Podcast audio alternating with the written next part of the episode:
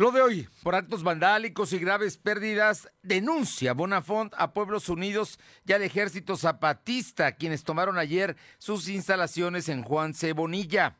Un juez federal ratifica que deben devolver las instalaciones de la Universidad de las Américas Puebla a la familia Jenkins. Acusan que un juez de la Ciudad de México está violando el Estado de Derecho y será denunciado ante el Ministerio Público Federal por desacato. Siguen en aumento los contagios por COVID. 300 mm, diarios, por lo menos en las próximas, no, 400 diarios, 400 diarios, eh, viernes, sábado y domingo. La demanda de camas aumenta y también sube el índice de positividad de las pruebas que se aplican en Puebla. En Puebla Tecnológica, este día Jorge Coronel nos habla sobre los ciberataques en México. La temperatura ambiente en la zona metropolitana de la ciudad de Puebla es de 23 grados. Lo de hoy te conecta. Hay bloqueos en el puente internacional. Está pidiendo el apoyo de la policía. Noticias, salud, tecnología, entrevistas, debate, reportajes, tendencias, la mejor información. Lo de hoy, Lo de hoy radio con Fernando Alberto Crisanto. ¿Qué tal? ¿Cómo está? Muy buenas tardes, qué gusto saludarle. Es lunes, es lunes 9 de agosto de 2021 eh, y bueno, vamos a arrancar semana y vamos a arrancarla bien. Ha habido información, el tema de los contagios de COVID con la cepa Delta están pues obviamente aumentando los casos y vamos a ver qué es lo que resulta. De todas formas, eh, se, se, tienen que tomar acciones. En el estado de Guerrero, por ejemplo, tomaron la acción de que el cubrebocas es obligatorio. O sea, no es de que quiera usted y de que si se convence y como es adulto. No, es obligatorio en todos los lugares públicos. Es allá, en el estado de Guerrero, ante el aumento de los contagios. Además, están cerrando todos los bares, todos los lugares, están reduciendo el tema en los negocios de la gente. La situación es delicada. Hay otros estados como la Ciudad de México que aunque la Secretaría de Salud diga que está en semáforo rojo, la jefa de gobierno, Claudia Sheinbaum, dice, estamos en la naranja y aquí no se mueve nada.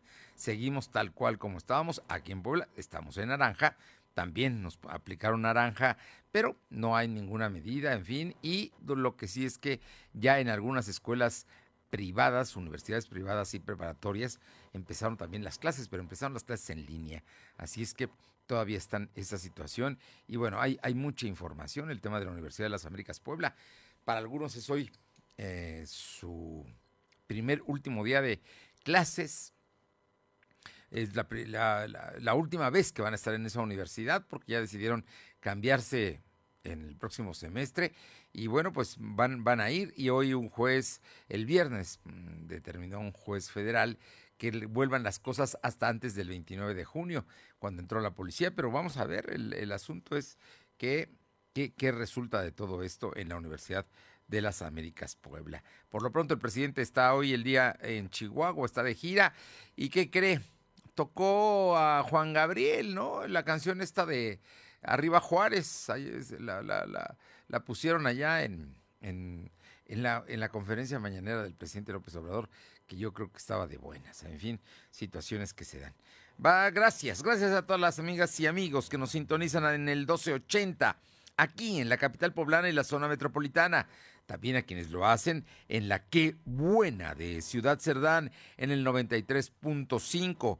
Muchas gracias en la Sierra Norte, Radio Jicotepec 92.7 y en el 570. Y al sur del estado, en Izúcar de Matamoros, en La Magnífica, en el 980. A todos ellos, gracias. Y también a quienes lo hacen a través de la plataforma www.lodoy.com.mx y en las redes sociales como LDH Noticias en Facebook, en Instagram, en Spotify, en Twitter y también en nuestro canal de YouTube como LDH Noticias. Ahí, ahí estamos y ahí nos encuentra. Gracias. Vámonos con la información de inmediato que tiene lista mi compañera Alma Méndez, porque el día de ayer, fue pasado el mediodía, por la tardecita, mm, un grupo de... Eh, de, personas embosadas, hombres y mujeres, con una Virgen de Guadalupe por delante y una bandera de México, ingresaron tenían un plantón, lo han tenido desde hace meses,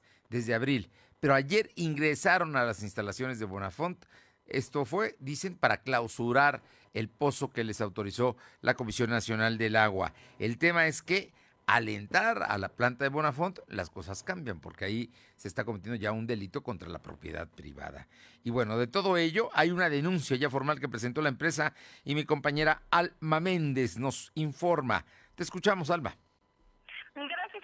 buenas tardes a ti y a todo el auditorio de Lodoy. Pues como bien comentas, la empresa de agua embotellada Bonafón condenó la toma de la planta ubicada en el municipio de Juan Cebonilla por integrantes de Pueblos Unidos la tarde de este domingo, pues lo calificó como actos vandálicos y delictivos que provocaron daños considerables a 600 familias que dependen de esta fuente de trabajo. Por acción, el llamado a la autoridad a que brinden seguridad y protección necesaria a la compañía. Mediante un comunicado de prensa denunciaron que este domingo un centenar de personas ajenas a dicho municipio fueron transportadas al lugar en autobuses comerciales donde irrumpieron en las instalaciones de la empresa de manera ilegal. Acusaron que los manifestantes golpearon al personal de seguridad de la planta, así como el saqueo de las oficinas y recursos que se encontraban dentro de la misma, además de dañar el único pozo que se encuentra dentro de estas instalaciones. Aseguran que pusieron en peligro a niños y mujeres de su contingente, pues los pusieron al principio y, y de eh, perdón, así como la comunidad aledaña a la empresa, debido a que incendiaron tablones y materiales junto a estos espacios que resguardan material eh, inflamable, lo que puede haber generado un accidente con consecuencias fatales. La información, Fernando. Oye, todo esto ya hay una denuncia en el Ministerio Público, ¿no? Precisamente por los actos vandálicos, los daños que puedan haberse generado y lo que se pierda. Así es, Fernando. Efectivamente, ya existe una denuncia y bueno, pues estaremos esperando cuál es el resolutivo de la misma. Bueno, en este caso, ahora sí tendrá que intervenir la Fiscalía del Estado. Bueno, por lo pronto vamos a ver qué, qué dijo el gobernador sobre este tema que habló del caso. Gracias, Alma. Silvino. ¿Qué dice el gobernador Barbosa de este asunto? Apenas el viernes había dicho que era un asunto federal, que lo tenía que tratar la Secretaría de Gobernación, si no estoy mal, y la Comisión Nacional del Agua. Por la tarde la Comisión Nacional del Agua le responde diciendo que es un asunto de gobernabilidad y que depende del Estado porque solamente dan permisos, autorizaciones, en este caso para perforar pozos o para utilizarlos. Hasta ahí había el problema, pero ya el domingo con la toma de la empresa, la toma física, el ingreso a la planta, las cosas cambian. Cuéntanos, Silvino. ¿Qué tal? Muy buenas tardes. Pues informarte que después de que la empresa Bonafont presentó una denuncia, el gobernador Miguel Barroso Huerta señaló que quienes violen la ley tendrán que responder frente a las autoridades correspondientes. El titular del Poder Ejecutivo dijo que las cosas que ocurren en Puebla son entendidas por la administración estatal. Por ello no permitirá que se viole el Estado de Derecho. Escuchemos parte de la comisión del mandatario.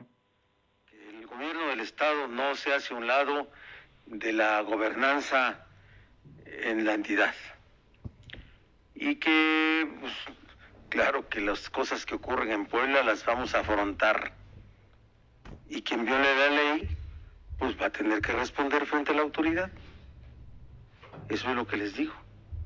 ¿Sí? Aquí se respeta la ley, se respetan los derechos humanos, se respetan las libertades, pero sobre todo se respeta el Estado de Derecho. Quería comentarte que por su parte la secretaria de Gobernación, Ana Lucia Gil Mayoral, dijo que la dependencia de su cargo está atenta para que esta situación no se convierta en un conflicto mayor. Además confirmó la denuncia contra los integrantes del Pueblo de Defensa del Agua que realizaron pintas, golpearon a personas de seguridad e incluso incendiaron tablones y materiales, esto de acuerdo al comunicado que realizó la empresa Bonafont. Fernando.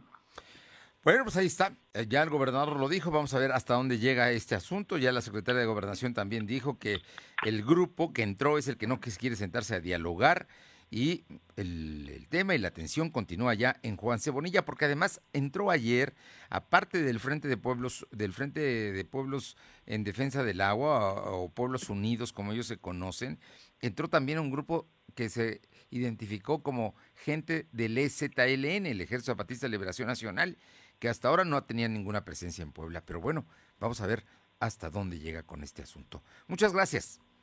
Buenas tardes. Bien, y vámonos ahora con mi compañera Aure Navarro, porque el Tribunal Electoral del Estado está trabajando a marchas forzadas. Aure tiene todavía muchos recursos de inconformidad.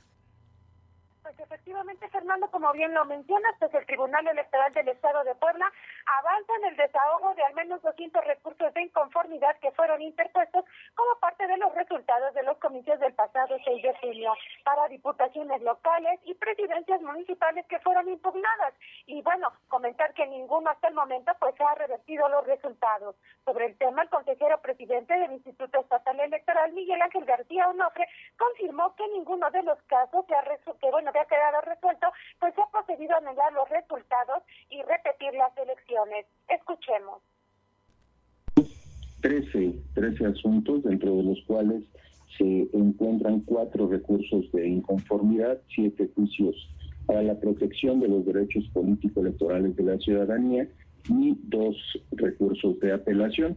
De estos eh, tienen directamente relación con los resultados electorales los cuatro juicios, recursos de inconformidad y mm, lo que tiene que ver con dos eh, juicios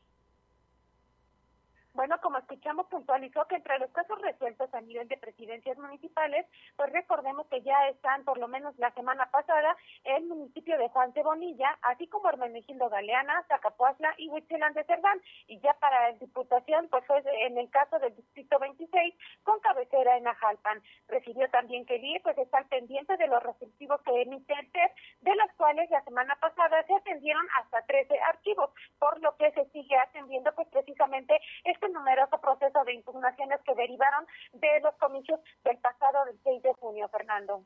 Bueno, entonces algunos casos ya están eh, desahogados, seguramente algunos irán todavía a pelearlo al Tribunal Federal, pero es importante que se resolvieran aquí y hay cuestiones muy interesantes como el de Huitzilan de Cerdán, que estaba siendo peleado por el por Antorcha Campesina, ¿no?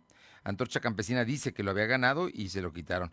Y luego, eh, en el caso de eh, Ajalpan, finalmente quien tiene la constancia de mayoría es quien ganó.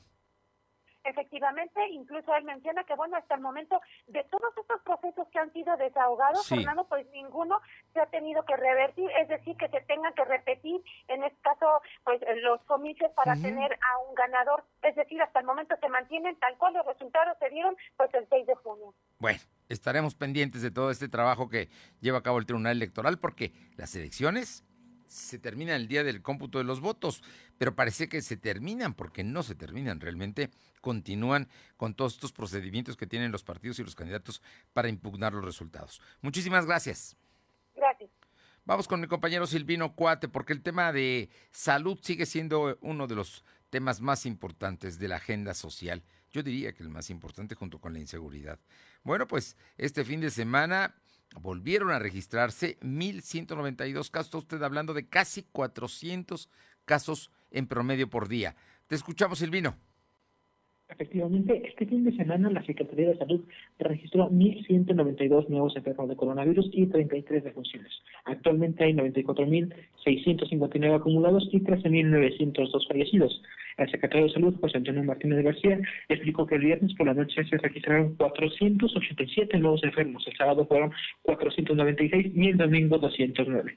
En relación a los decesos, el viernes fueron 14, el sábado 9 y el domingo ocurrieron 10.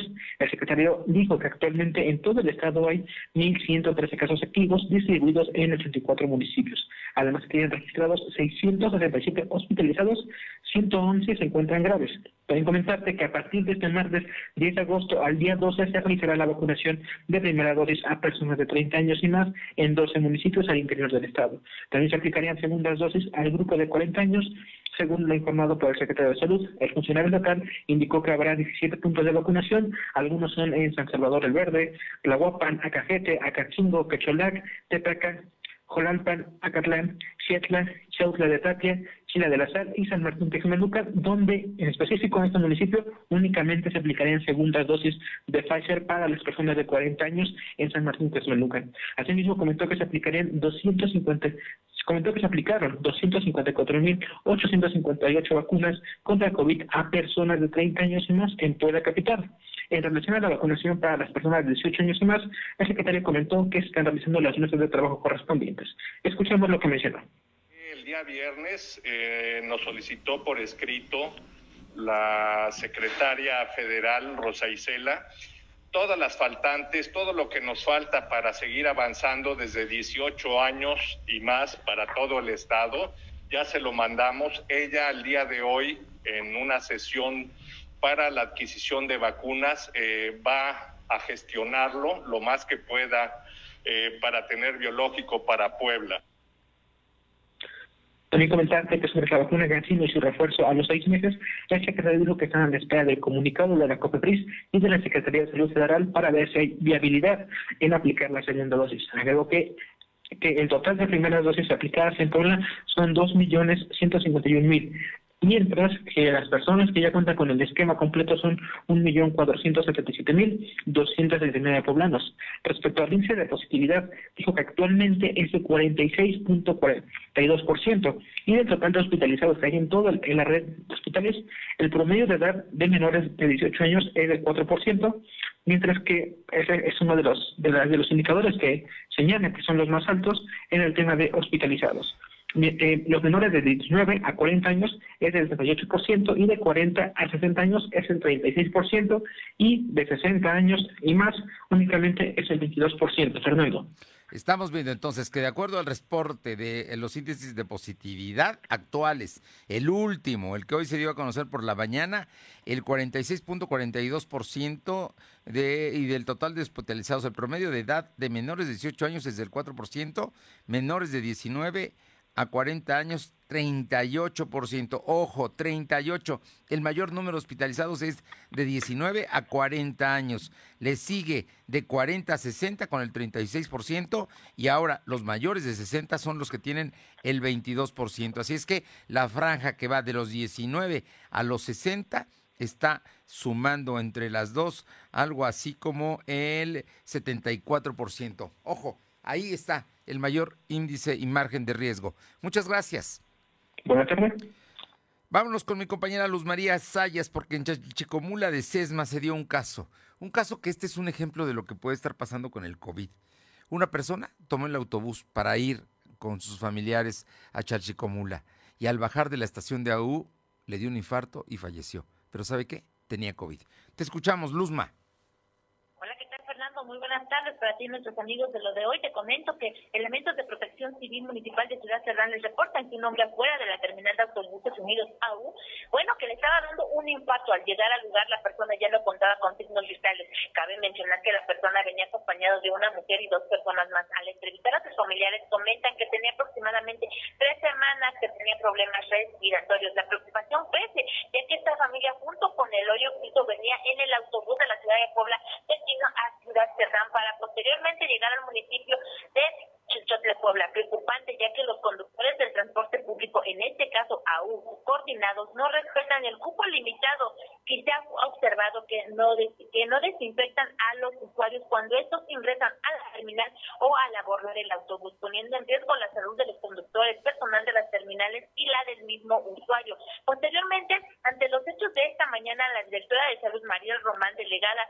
el delegado estatal y el coordinador de protección civil municipal se contactaron con el gerente de la terminal de autobuses del municipio de Chalchicomula de Serma para solicitar sus bitácoras de desinfección y también sus fotos de evidencia. Cabe recalcar que ante la situación de los síntomas del hoyo piso se hace el levantamiento y se traslada directamente a su domicilio. Y por, y por este motivo no se hace la necropsia de ley. Y bien, Fernando, pues, lamentable los hechos, pero también está preocupante la situación, ya que en este autobús pues viajaban varios usuarios, así también pues hay que tener muchísimo cuidado porque también los conductores de estos autobuses ponen en riesgo su propia salud y la del personal de las determinadas terminales a donde ellos llegan. Parte lamentable de los hechos que se vivieron la mañana de este lunes en el municipio de Xochicomula de Sesma. Bueno, está, es grave lo que dices, es grave y estamos viendo que los autobuses no están cumpliendo con eh, los protocolos, ¿no? De medir la temperatura, checar eh, el lavado de manos, ver la persona cómo está. No, no debió haber salido de ninguna parte, ¿no? ¿no? No debió salir, no debió tomar ese autobús. Y mira, ¿por qué? Porque pone en riesgo a su familia y a los que van cerca de él o a los que tienen contacto con él. Terrible. Gracias. Son las 2 de la tarde con 20. Lo de hoy es estar bien informado. No te desconectes. En breve regresamos. Regresamos.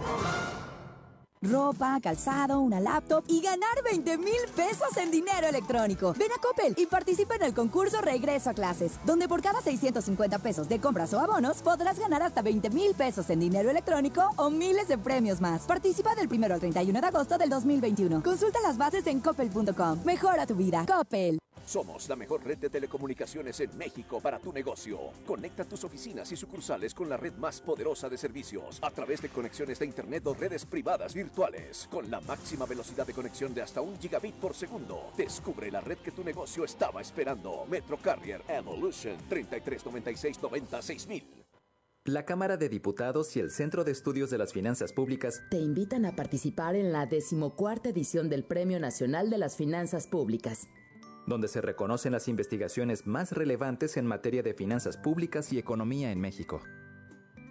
Consulta las bases en cefp.gov.mx. Tienes hasta el 16 de agosto para enviar tu trabajo. Cámara de Diputados, Legislatura de la Paridad de Género.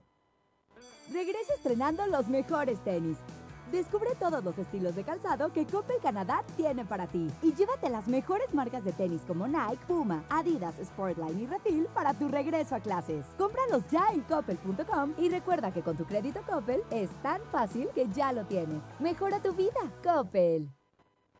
Lo de hoy es estar bien informado. Estamos de vuelta con Fernando Alberto Crisanto. La tecnología es lo de hoy. Mantente conectado. Son las 2 de la tarde con 22 minutos. Y en por la tecnológica, Jorge Coronel hoy nos habla sobre los ciberataques en México. Jorge Luis Coronel Fuentes es profesor investigador del TEC de Monterrey, Campus Puebla y consultor en marketing digital. Y sabe, sabe de esto, sabe de tecnología y por ello el tema de los ciberataques en México. Jorge, muy buenas tardes. Amigos de lo de como siempre, un placer conversar con ustedes a través de este espacio de Puebla Digital. Y hoy queremos hablar con ustedes de algo que seguramente será de su interés, que es la ciberseguridad.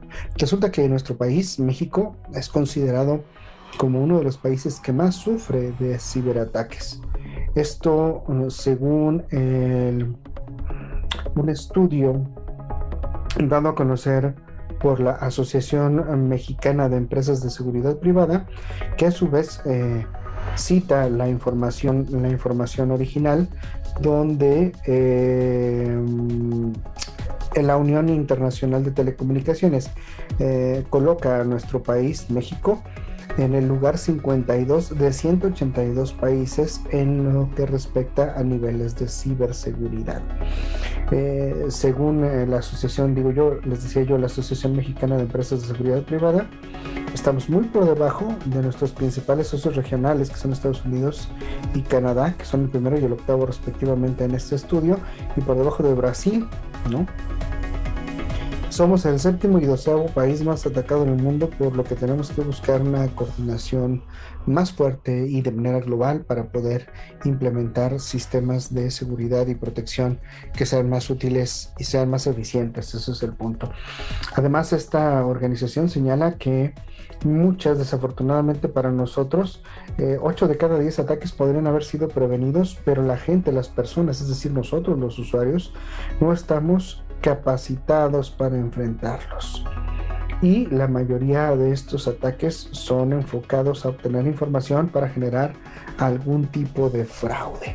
Ese es un dato también bastante interesante.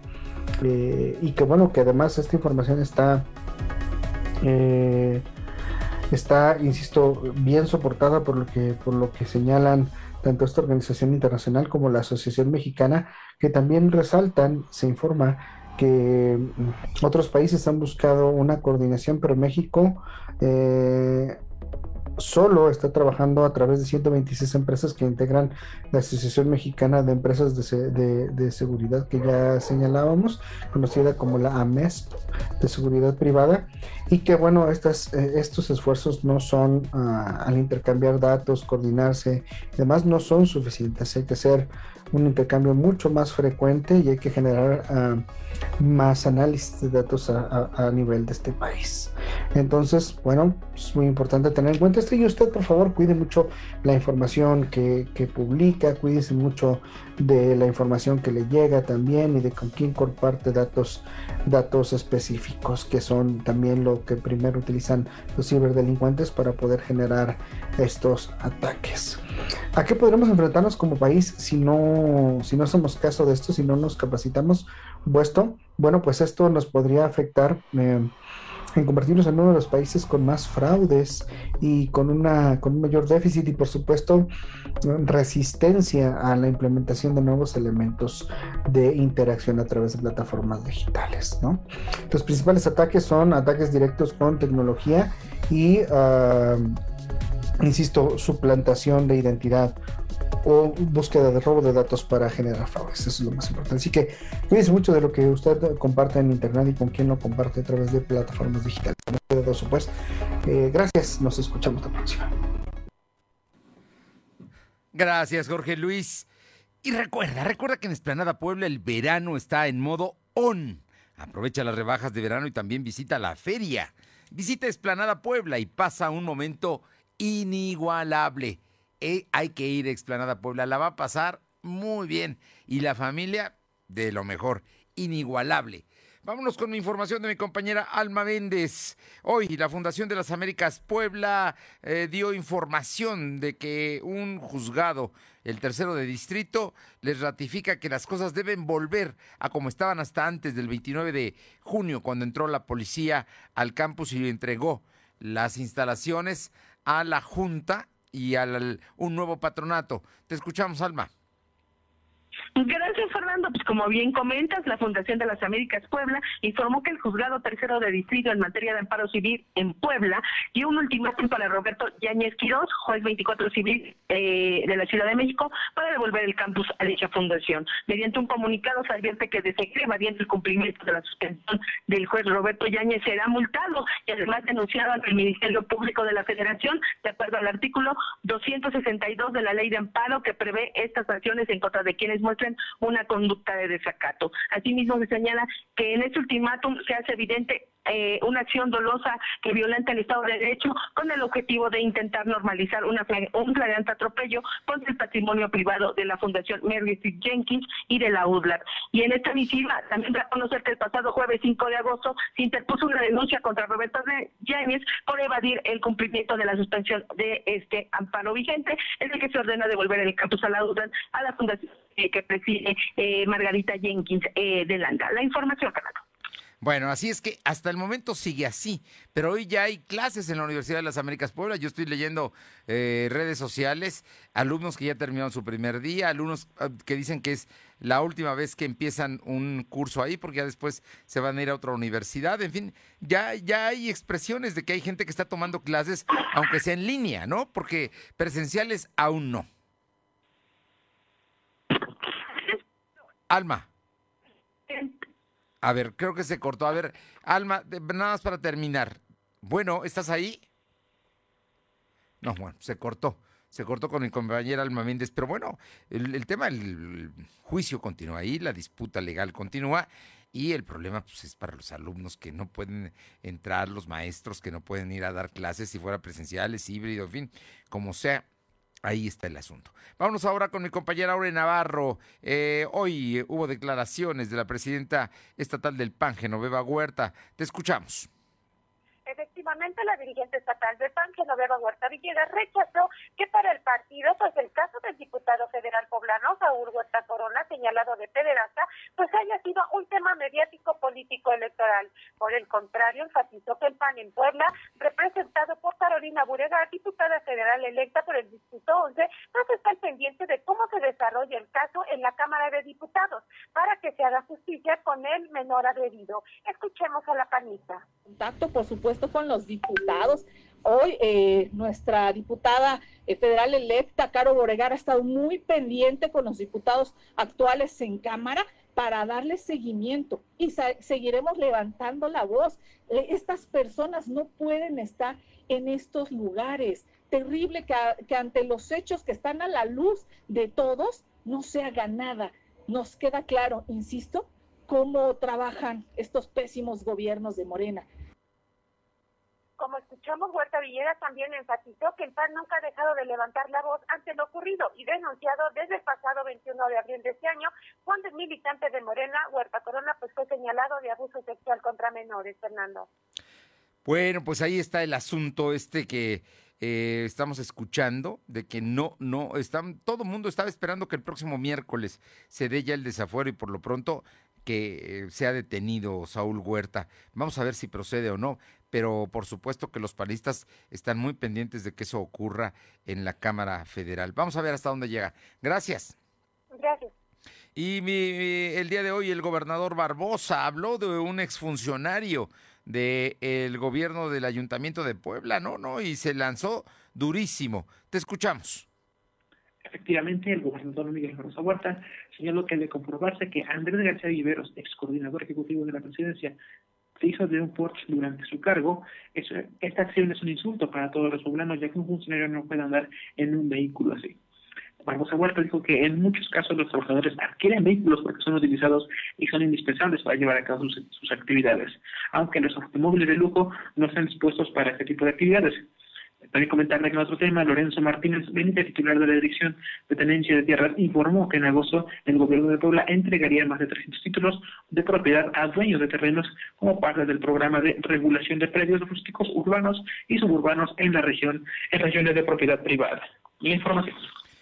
Bueno, pues ahí está, ahí está el asunto. Oye, también hoy se habló de eh, la tenencia de la tierra. Efectivamente, lo que te comentaba, que la entrega de documentos comenzaría en Sinacatepec, Tlacoltepec de Benito Juárez, el próximo 11 de agosto. En total serían habitantes de 24 municipios los beneficiados que estarían recibiendo los títulos. El gobernador señaló que en pasadas administraciones se entregaron los predios, sin embargo la documentación no estaba formal. Por ello, en esta ocasión, con este nuevo programa que está impulsando y que va a iniciar el 11 de agosto, se, se espera que se esté formalizando pues más de 300 títulos que estarían recibiendo los poblanos. Fernando. Muchas gracias. Buenas tardes. Son las 2 de la tarde con 32, 2.32.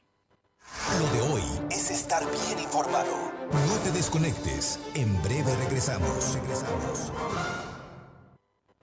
¿Mejores herramientas para tu negocio? ¡Bah! Contrata el nuevo paquete de Megacable para tu empresa, con internet ilimitado y dos líneas de teléfono fijo para que siempre estés conectado, juntos a un superprecio. Va, de Megacable Empresas. Siempre adelante contigo. 33 96 90 0090. Tarifa promocional. Regresa a clases estrenando un estilo único y cool en Coppel.com. Encuentra mochilas desde 389 pesos de contado, tenis infantil Charlie desde 499 pesos de contado, o playeras de tus personajes favoritos como Paw y gran variedad en jeans, calzado y las mejores marcas de laptops y tablets. Solo del 27 de julio al 31 de agosto del 2021. Mejora tu vida, Coppel. Nissan tiene las llantas perfectas para que recorras nuevos caminos. Aprovecha un 4x3 en la compra de tus llantas y llévate la instalación en nitrógeno gratis, solo en tu taller autorizado Nissan. Nissan. Válido al 30 de septiembre de 2021. Consulta términos y condiciones en nissan.com.mx. Con el Instituto de Salud para el Bienestar y la Garantía de Servicios Médicos Gratuitos y de Calidad para toda la población, se ha dado un gran paso en el derecho universal a la salud. En la 64 legislatura, el Senado aprobó reformas a la Ley General de Salud y a ordenamientos relacionados. Ahora, la atención y los tratamientos médicos no son un privilegio, sino parte efectiva de los derechos de toda la gente. Senado de la República. Cercanía y resultados.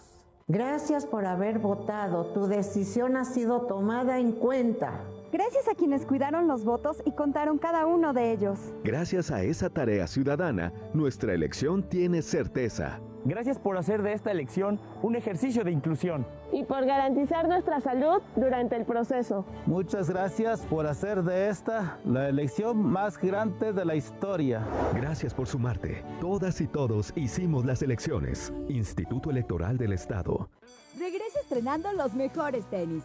Descubre todos los estilos de calzado que Coppel Canadá tiene para ti y llévate las mejores marcas de tenis como Nike, Puma, Adidas, Sportline y Refil para tu regreso a clases. Cómpralos ya en coppel.com y recuerda que con tu crédito Coppel es tan fácil que ya lo tienes. Mejora tu vida, Coppel.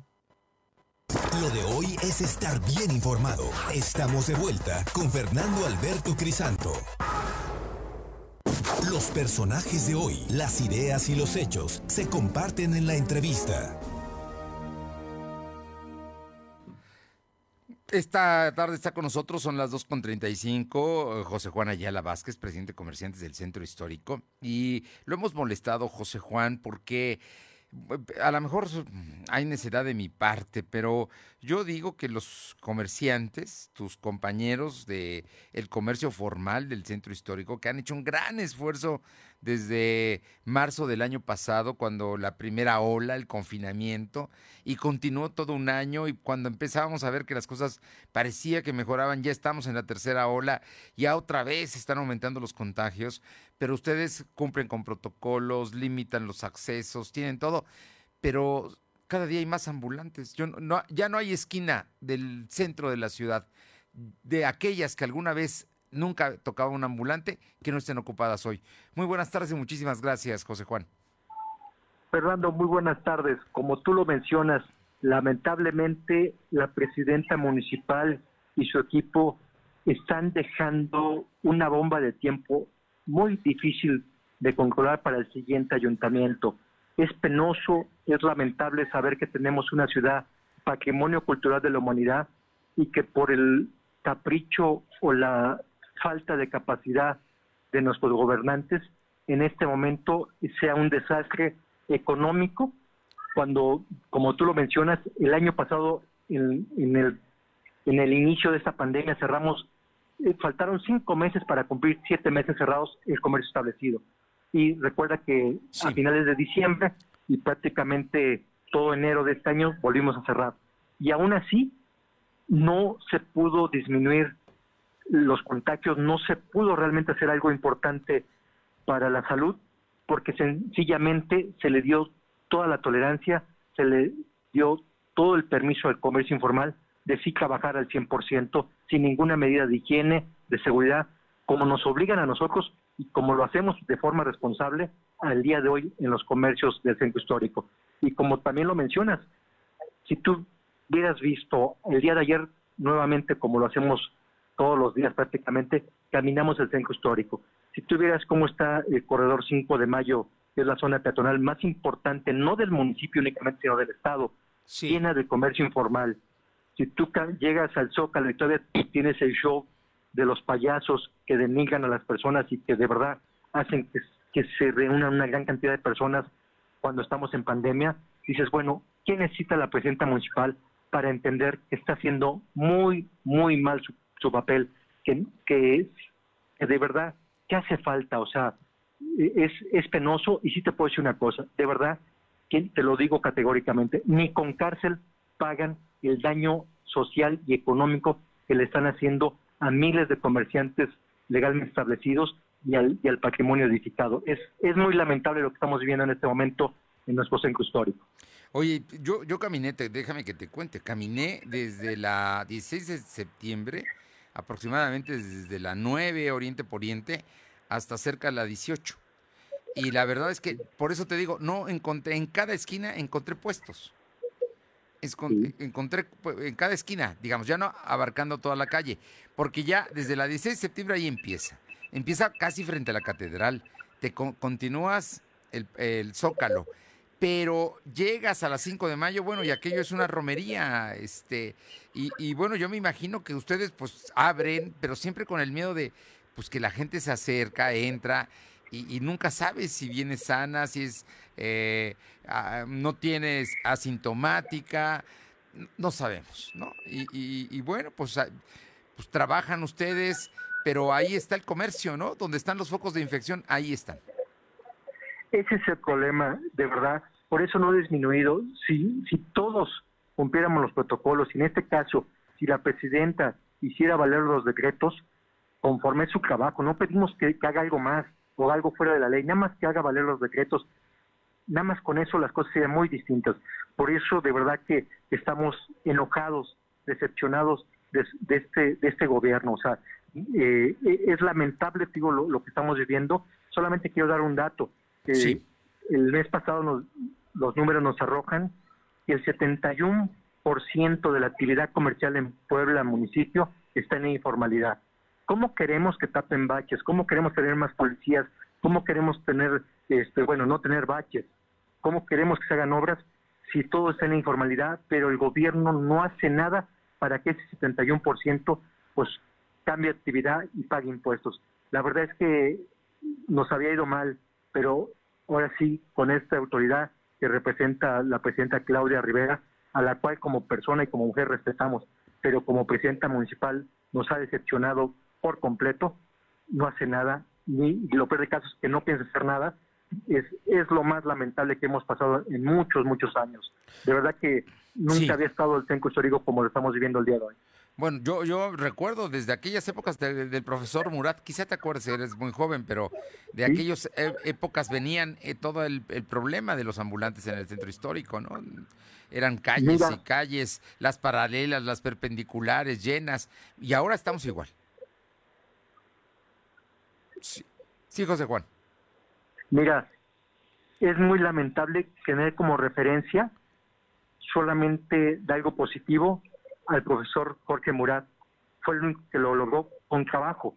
No hubo, no hubo otro tema más que trabajo. Y aquí no quieren hacer su trabajo. Pero estamos hablando de, mediados de los ochentas al día de hoy. Ve cuántas décadas han pasado y no hay alguien que tenga el valor de, de verdad hacer un trabajo digno por pueblo. Eso es lo, más lamentable.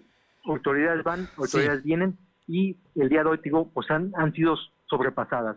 Eh, es, imposible caminar por el centro histórico, las banquetas deshechas, obras inconclusas, el zócalo este, pues, con vallas en este momento y la presidenta diciendo que ha hecho un, que ha hecho un trabajo digno, es una grosería cuando a pasos de su oficina todo está pasando y, ella ni siquiera tiene el valor de reconocer que han hecho muy, muy mal trabajo. José Juan, por cierto, el día de hoy están, le, rindieron un homenaje al profesor Jorge Murada allá en el Parque de las Ninfas a un año más de su fallecimiento, que como bien dices, fue allá en 1900, si no estoy mal, 86. Oye, eh, eh, José Juan, por último yo te quiero preguntar de un tema. Circuló en redes sociales una pues eh, de una investigación había precisamente los policías se ve que estaban interrogando a una persona golpeada que se dijo vendedor informal y que dice que ellos le reportaban al ISMA para que le diera a los jefes policíacos y pudieran estar los ambulantes en las calles y también las prostitutas y, y todo esto que vemos en las calles del centro histórico. Este, ¿Hay eso? ¿Ustedes tienen alguna idea de que sí existe? Porque ya el, eh, este líder de comerciantes informales, Ismael, creo que se llama, creo que es Fuerza 2000, ha dicho que no tiene nada que ver. Pero bueno, más allá de que sea él o sea otro, sí hay corrupción, sí hay moches, sí hay pago de piso porque porque los dejen hacer cosas. Concretamente, yo te hablo, aparte del comercio informal, estamos hablando de la prostitución y la venta eh, del eh, narcomenudeo? Mira, lamentablemente hay de todo, de todo. ¿Por qué? Porque lo han permitido. Las cosas malas no se arreglan solas. Eso es algo que hablábamos con la autoridad. Y oye, tiene que ir combatiendo lo malo, porque lo malo crece muy rápido y no se arregla solo. Esa gran tolerancia que ha permitido el ayuntamiento ha, generado que todo esto se dé. O sea, el día de hoy ya puedes ver en la cual Poniente ya prostitución, algo que, nunca habíamos visto. Y eso es una realidad. Iniciaba a partir de la 14, no, pues ahorita ya de la 18 al, a la 4 poniente ya hay prostitución.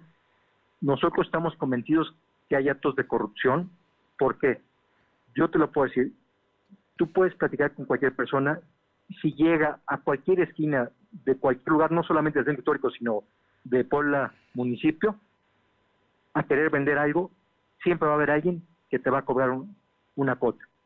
Siempre, siempre. O sea, eso, eso no nos cabe la menor duda y, para que la prostitución salga a la calle, eso es igual.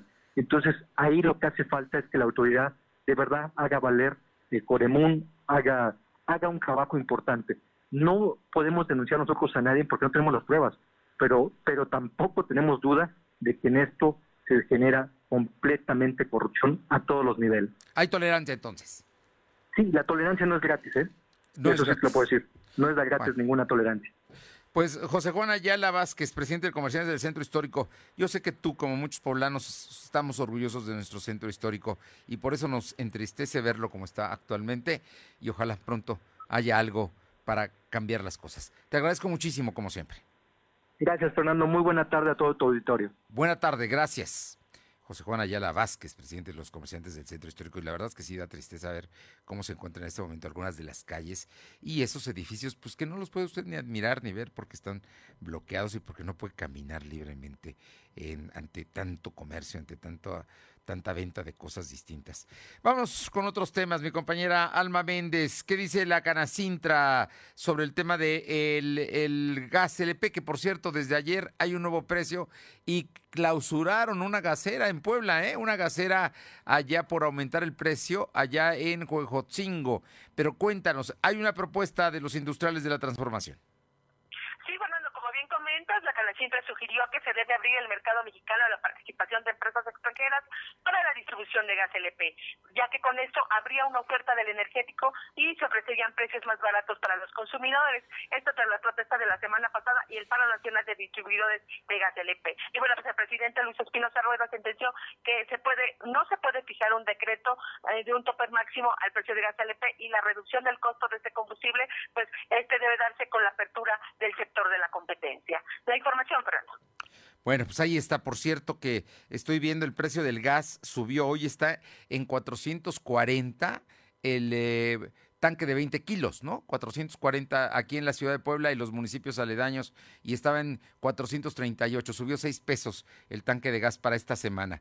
Oye, y por otra parte, ¿qué dicen los consultores, Alma? Precisamente eh, presidente del sector de la consultoría y servicios de, la Canacintra, Javier Gala, dio a conocer que para este 2021 se crearon 10.447 empleos debido a que está ligada a la industria eh, eh, y esto muestra un avance considerable. Esto a pesar de que hubo una pérdida de 39.000 empleos durante el 2020 y en este 2021 se perdieron 5.800. Dijo que entre los servicios que brindan se encuentran servicios financieros, profesionales, técnicos, servicios colaterales a las instituciones financieras y de seguros, servicios relacionados con inmuebles, alquiler de alojamiento temporal, preparación de servicios de alimentos y bebidas, servicios recreativos y de esparcimiento, servicios personales para el hogar y otros diversos servicios. La información, Fernando. Gracias. Vámonos ahora con mi compañera Aure Navarro, son las 2.48. Eh, ¿Qué dicen los antorchistas?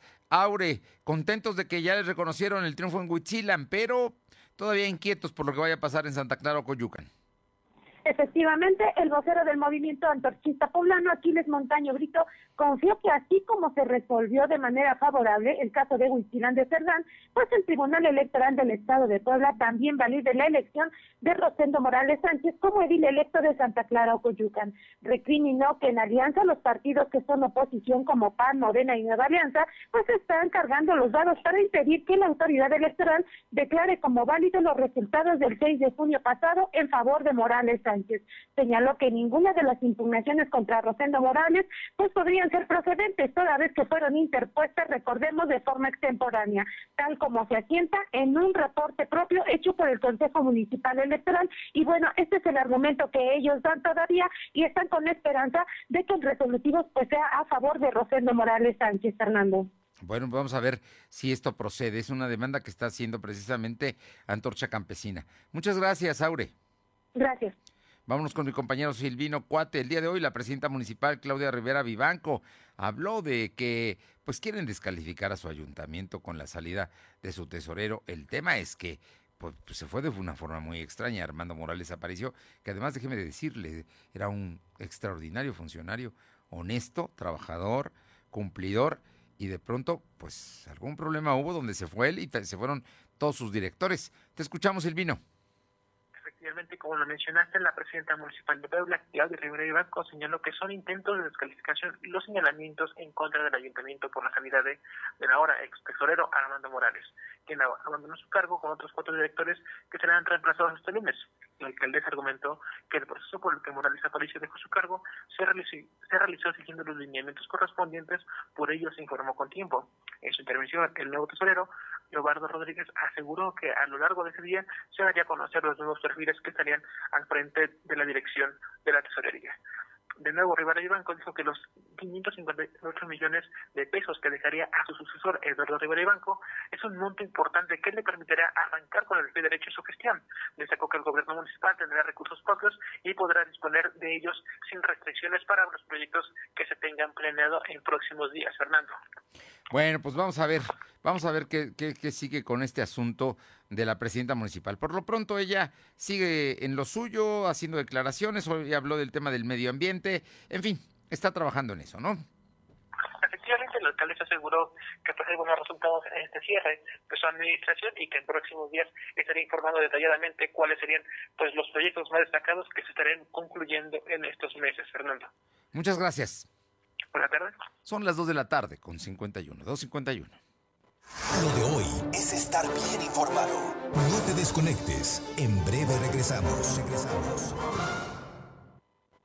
Regresa estrenando los mejores tenis.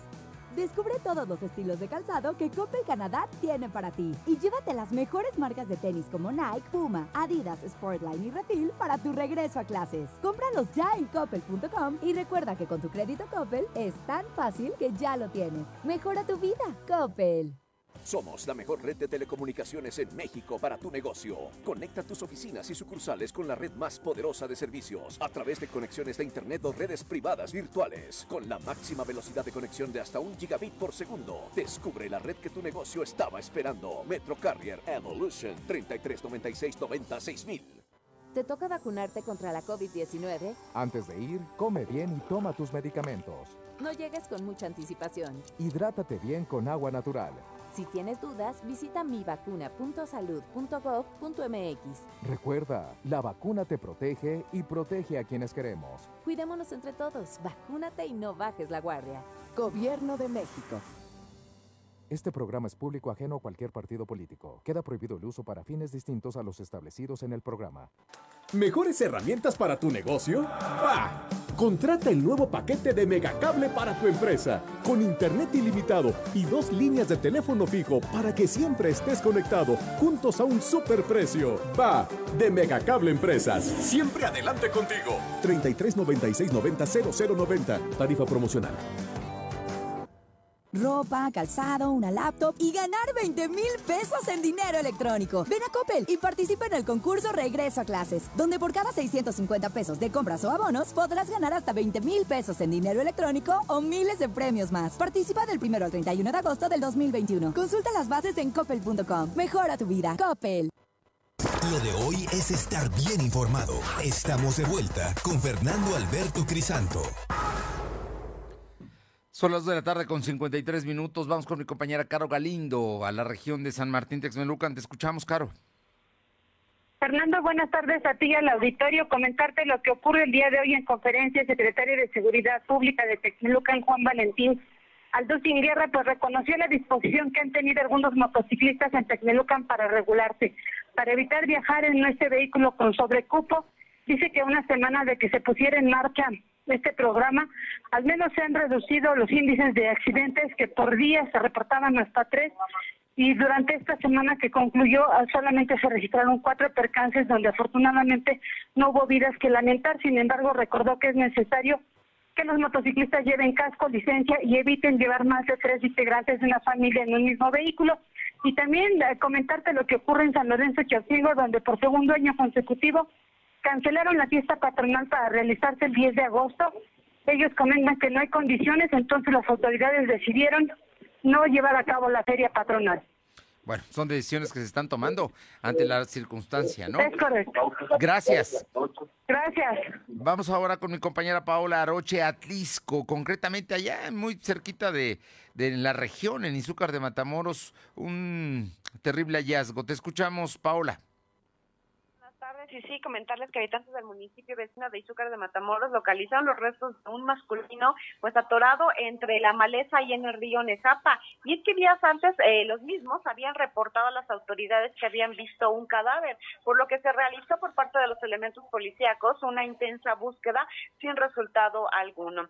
Eh, fue hasta este fin de semana cuando el cadáver pudo ser localizado pues prácticamente enredado entre eh, lo que son troncos y lo que es la maleza, todo lo que arrastra la corriente durante esta temporada de lluvia. Se trata de un masculino, masculino en avanzado estado de descomposición que aún se desconoce si es habitante del lugar, cayó eh, de un lugar cercano o eh, pertenece a otro municipio que fue arrastrado por la corriente. Terrible, terrible este asunto. Oye, y por otra parte, encuentran a un joven que este fue un exceso de velocidad en su moto ahí este es un joven de entre 25 y 30 años quien eh, pues por andar jugando caballitos en su motocicleta sobre el corredor gastronómico, eh, a la altura del corredor gastronómico eh, y el bulevar Niños Héroes, bueno pues derrapa con su motocicleta y de esta manera pierde la vida. Este joven fue identificado por sus familiares, hasta el lugar llegaron elementos de seguridad pública y también paramédicos, estos últimos solamente para pues dar fe de que ya no contaba con signos vitales. Desafortunadamente este joven pues se puso a jugar eh, caballitos con eh, la que es la motocicleta, pero pues también desafortunadamente no, no llevaba el casco de seguridad. Ay, ay, ay, cuántos accidentes, ¿eh? Cuántos fallecimientos por gente que maneja irresponsablemente las motos. Gracias. Buenas tardes. Y mi compañera Luz María Sayas tiene información precisamente de Chalchicomula. Te escuchamos, Luz, Luzma. Esta es una terrible historia de una persona embarazada allá en el Hospital General de Cerdán. Te escucho. Adelante, Luz. Así es, Fernando, te saludo nuevamente. Pues mira, te comento que en el municipio de Chalchicomula de Sesma, María Leticia Rodríguez Vélez, de 25 años de edad, que se encontraba embarazada y estuvo en constantes visitas al Hospital General de Ciudad Cerdán con síntomas o dolores propios del parto. El día viernes a una revisión médico de guardia y fue el sábado aproximadamente a las 14.30 horas que regresó al hospital. Aparentemente el producto ya no tenía movimiento, así lo dio a conocer Reina Vélez, mamá de María Leticia. La enfermera que la atendió le dice que no había médico regresando a su casa otra vez. Posteriormente, ante los malestares propios de un parto en puerta, regresa al hospital. A las 18 horas, María Leticia ingresa, nace el bebé, pero lamentablemente se lo entregan ya muerto. Y la entrega del cuerpo fue aproximadamente a las 22 horas. Cabe mencionar que Leticia lleva su, llevaba su control de embarazo y con el número de expediente aquí en el, en el hospital el expediente 026 de 2019, María Leticia Rodríguez Pérez. Cabe mencionar que también buscamos al personal del hospital y nos comenta el director Giovanni, que ya solicitó la información, pero por el momento no puede dar entrevistas. Como bien sabemos, Fernando y estimados redescuchos, pues el fin de semana nadie se puede eh, aliviar, nadie se puede enfermar si hay un percance o algún accidente, pues simplemente no hay director, no hay, no, perdón, no hay médicos quien pueda atender a estas personas y fue lo que pasó este fin de semana. Ah, terrible, terrible las consecuencias y todo lo que pasó, pero ese es el tema de la salud pública. Ahí está, es el nivel. No están los médicos ahí, nadie atiende y ocurren estas tragedias. Gracias. Buenas tardes. Vámonos con mi compañero Uriel Mendoza para que nos comente el, otro terrible, una decisión terrible de una señora que no, no aguantó discutir con su madre. Te escucho, Uriel. Fernando, buenas tardes. Como bien lo mencionas, una mujer decidió pues por terminar con su vida, esto luego de colgarse al interior de su domicilio en su vivienda ubicada en la comunidad de Santana de Colapa, esto perteneciente al municipio de Chiesla. Este hecho se dio en las últimas horas y de acuerdo a la investigación a la que hemos tenido acceso, esta persona fue identificada como Rosario N, de 48 años de edad en este caso fue visitada por su madre, hubo ahí una discusión, al parecer la madre sale y cuando regresa, en este caso, el esposo la encuentra colgada del interior de su, de su vivienda, sin lugar a dudas, pues bueno, de manera inmediata intentó pues bajarla y reanimarla, sin embargo pues ella ya no contaba con los signos vitales, se da aviso a las autoridades y bueno, ellos con el pasar de los minutos solamente llegaron a confirmar precisamente el deceso de esta mujer, que al parecer la discusión eh, se trató por cosas materiales, sin embargo, había hecho referencia tanto a la familia como el esposo, de acuerdo en unas entrevistas a las que tuvimos acceso, que estas discusiones eran constantes, al parecer por cosas materiales. Gracias. Buenas tardes, Uriel. Bien, nos vamos. Nada más le digo que ven salida la crisis del Tribunal Electoral del Poder Judicial de la Federación. Hoy o mañana ya se reunió Vargas, el magistrado, con el presidente de la Corte Saldívar y parece que se van a reunir para ya destrabar el tema y que no siga la crisis. Y por otra parte, rechaza un juez descongelar las cuentas a la asociación de Andrés Ruemer. ¿Sabe cuáles? Las de eh, Puebla, las, las de la ciudad de las ideas, aquella en la que Ruemer se hizo millonario y que sin duda utilizó también para todas sus trapacerías. Nos vamos, es lunes, cuídese. Nos encontramos mañana aquí en punto de las dos. Buenas tardes, hasta mañana. Gracias. Fernando Alberto Crisanto te presentó Lo de hoy radio. Lo de hoy radio. Te esperamos de lunes a viernes, de 2 a 3 de la tarde por esta frecuencia, en la cobertura más amplia a nivel estatal. Y síguenos en internet www.lodehoy.com.mx y en nuestras redes sociales como arroba LDH Noticias. Lo de hoy radio.